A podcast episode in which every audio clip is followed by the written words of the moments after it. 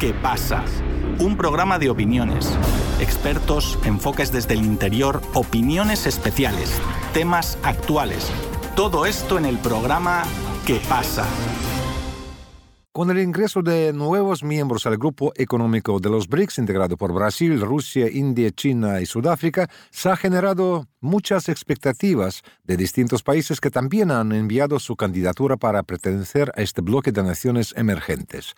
Gran parte de esas expectativas vienen de América Latina, entendiendo que ahora Argentina forma parte de esta estructura económica de naciones que busca la cooperación y el desarrollo entre sus socios. Aunque hay muchos países que tienen preocupación por el uso de sanciones unilaterales por parte de Occidente, por lo que están temerosos a pesar de que el BRICS ofrezca muchas posibilidades para el desarrollo económico y social.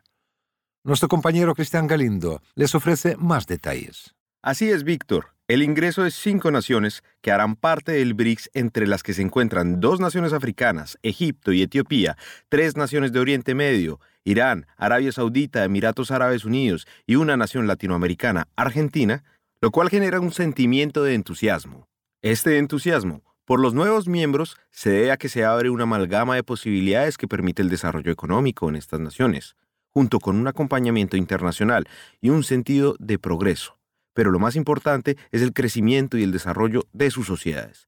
Es por eso que varios países latinoamericanos han aplaudido la entrada de Argentina, pero al mismo tiempo han manifestado trabajar conjuntamente con este grupo, gracias a las nuevas perspectivas que se generan en este colectivo y que sean bajo la filosofía de una sociedad de naciones más multipolar.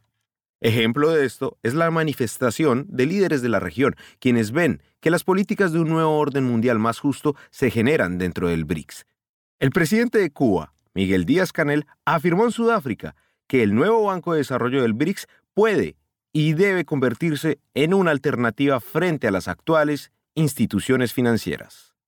Creemos firmemente que el nuevo Banco de Desarrollo creado por los BRICS puede y debe convertirse en una alternativa frente a las actuales instituciones financieras que han aplicado por casi un siglo recetas dacronianas para lucrar con las reservas del sur y reproducir sus esquemas de sometimiento y dominación. Saludamos de manera especial la designación de la querida Dilma Rousseff al frente de esa entidad y la loable iniciativa de los BRICS de crear un mecanismo de reserva de monedas extranjeras de base amplia que garantice certidumbre y estabilidad al sur. Seguramente la extensión de ese mecanismo a otros países contribuiría a paliar los desequilibrios del sistema monetario actual. El presidente de Venezuela también ha manifestado la importancia de este grupo por su gran crecimiento económico y por la gran cobertura que se puede emplear ante los retos económicos que cada nación demanda. Los BRIT hoy por hoy representan a nivel mundial el 31.7% del Producto Interno Bruto, el 30% del territorio, el 43% de la población y el 18% del comercio internacional. Los países que conforman este bloque controlan el 8.7% de las reservas mundiales de petróleo, el 25.2% de las reservas de gas, al tiempo que aportan el 40% de la energía mundial, representan el 42% del uso de la energía renovable y el 37% del consumo de energía. Definitivamente, la unión es lo que hace la fuerza y esa fuerza unitaria impulsa un nuevo paradigma del relacionamiento global e impulsa una nueva geopolítica mundial del siglo XXI. El mandatario de Bolivia, Luis Arce, quien aportó unos comentarios a nuestro equipo en Sudáfrica, manifestó también la importancia de este grupo para las economías latinoamericanas, entre lo que detalló que en su nación hay un gran interés de ingresar a esta sociedad de países emergentes por las grandes oportunidades que esto representa. Bueno, lo más importante va a ser los nuevos países que van a ser incluidos. Estamos muy contentos de que Argentina sea uno de esos países, lo que muestra que también en América Latina estamos interesados. Entendemos que es una señal para todos los países de que poco a poco, en la medida en que cumplamos el procedimiento que se tiene que hacer en los países Bolivia también va a formar parte, eso es una noticia alentadora que podría salir de acá de, de los BRICS también nosotros hemos dejado muy en claro que Bolivia es la primera reserva mundial de litio. Nos gustaría poder contar con intercambio de tecnología y de inversiones para el litio, que todavía tenemos bastantes reservas. Tenemos también minería para poder hacer todo lo que significa la minería tradicional, pero también los minerales y metales raros que Bolivia cuenta, quizás con, en coordinación más bien con los países que forman el BRICS, que es una alternativa. Y en fin, yo creo que el espacio de comercio, el espacio de inversiones, el espacio de intercambios y cooperación es un elemento que nosotros vemos con mucho grado que se desarrolla entre los países de BRICS. Pero ahora, para ver un poco más los resultados que nos ha dejado esta cumbre del BRICS, además de los retos y las preocupaciones de los países latinoamericanos en cuanto a que puedan ingresar al grupo económico, invitamos a nuestro espacio al historiador colombiano y doctor en Economía Política de Desarrollo, Josman Barbosa, para que nos comente más respecto a este tema. Profesor Josman Barbosa, bienvenido a Radio Sputnik nuevamente. Cristian, gracias también por la invitación nuevamente con Sputnik. Bueno, profesor, precisamente acabamos de ver esta cumbre de los BRICS en la cual han llegado nuevos miembros. Pero coméntenos, por favor, ¿qué es lo que más genera expectativa a estos países latinoamericanos? Bueno, Cristian, me gustaría antes hacer un panorama breve de lo que son los temas que tocó la declaración de Johannesburgo. Bueno, mira, la declaración de Johannesburgo es interesante, es un documento de cerca de 25 páginas, está en español también para el que lo quiera leer, y tiene seis ejes importantes, asociación para el multilateralismo inclusivo, fomento a un entorno de paz y desarrollo, Asociación para el Crecimiento Mutuo Acelerado, Asociación para el Desarrollo Sostenible, profundización de los intercambios entre los pueblos y desarrollo institucional. ¿Qué es lo interesante de todos estos seis ejes?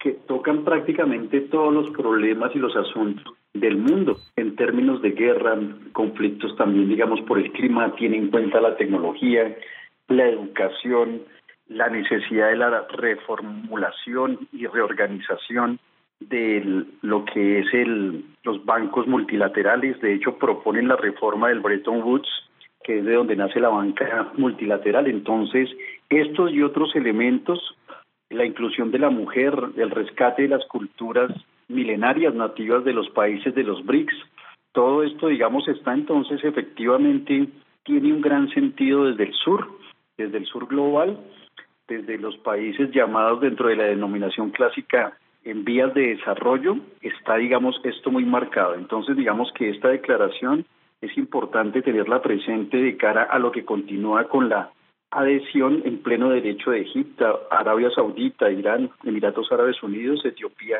y Argentina. Y ahí llegando a Argentina, pues entro a tu pregunta.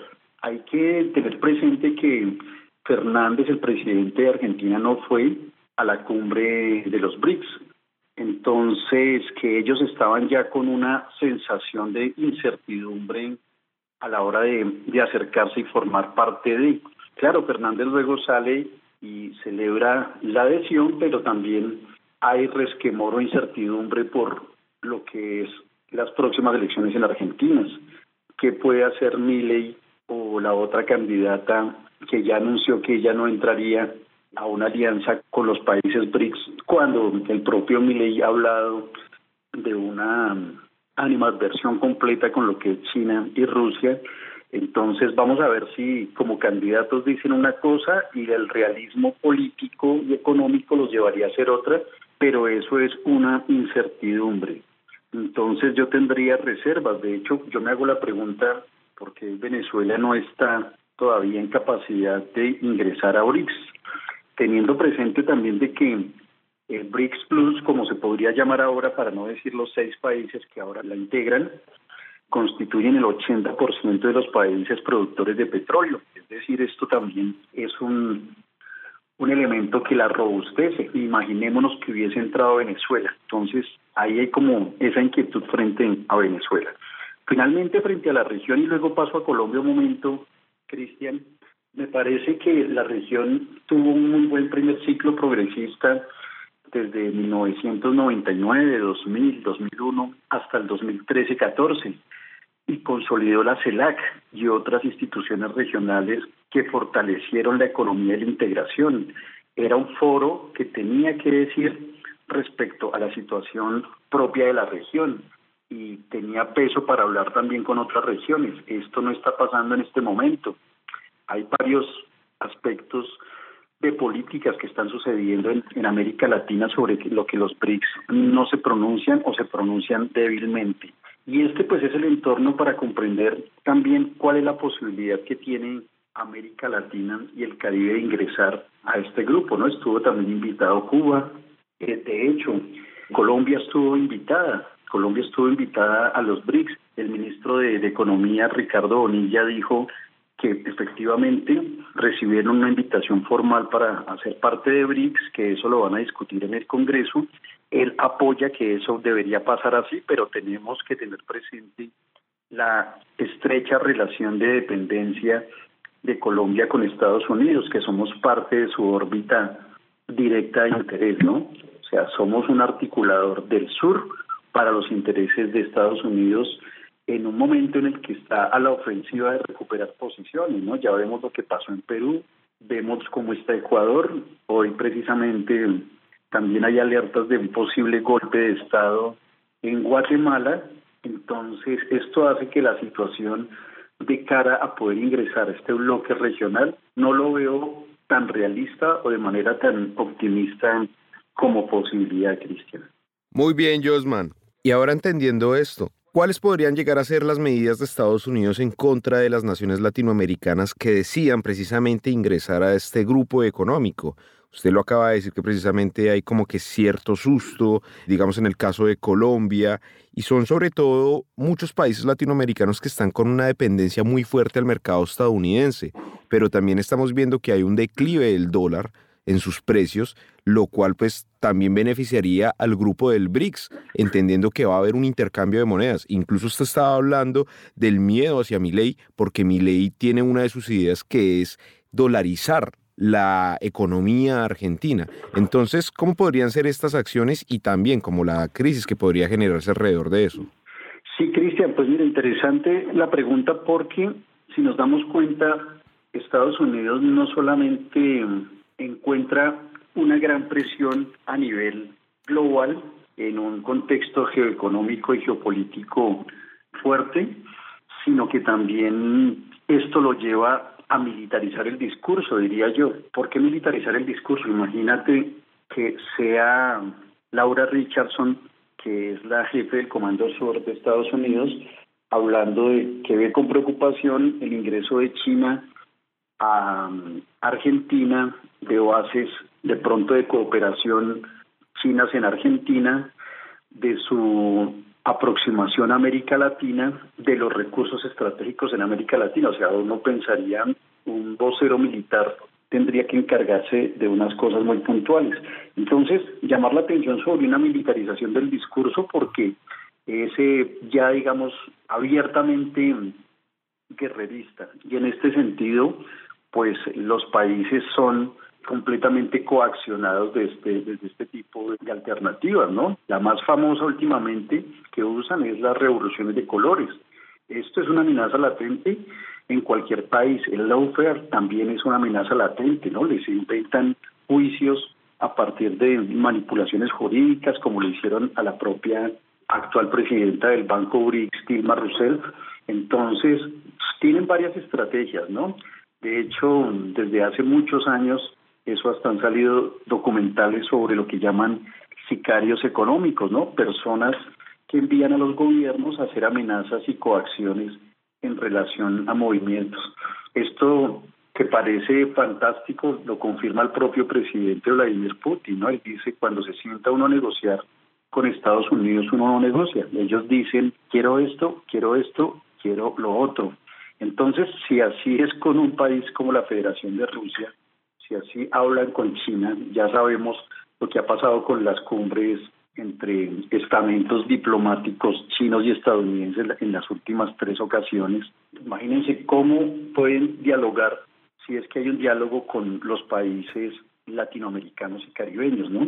Es una coacción desde restringir importaciones hasta eh, amenazas de desestabilización, pasan, pues pueden pasar también a cosas mucho más íntimas de lo que son los funcionarios y sus estabilidades familiares. Así pues opera lamentablemente, esto no es nada espectacular ni de película, así se opera cuando se quiere hacer una coacción. Entonces, tienen varias armas, varias estrategias para hacer una presión, pero básicamente la presión se da es porque hay una, como te comentaba, una falta de, de unión y un debilitamiento de los organismos de integración regional latinoamericana que les permite y les ha permitido hacer contrapeso.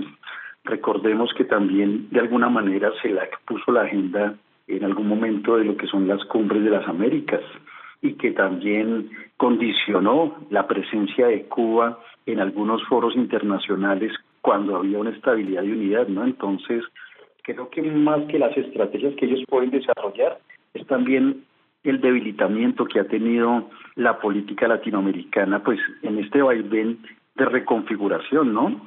Suben unos países progresistas en otro lado, dependencias progresistas, y por otro lado suben también fundamentalistas con un sesgo, perdón el adjetivo, ignorante y completamente radical y fascista como el señor eh, Javier Milei en Argentina. Así es, así es, Josman.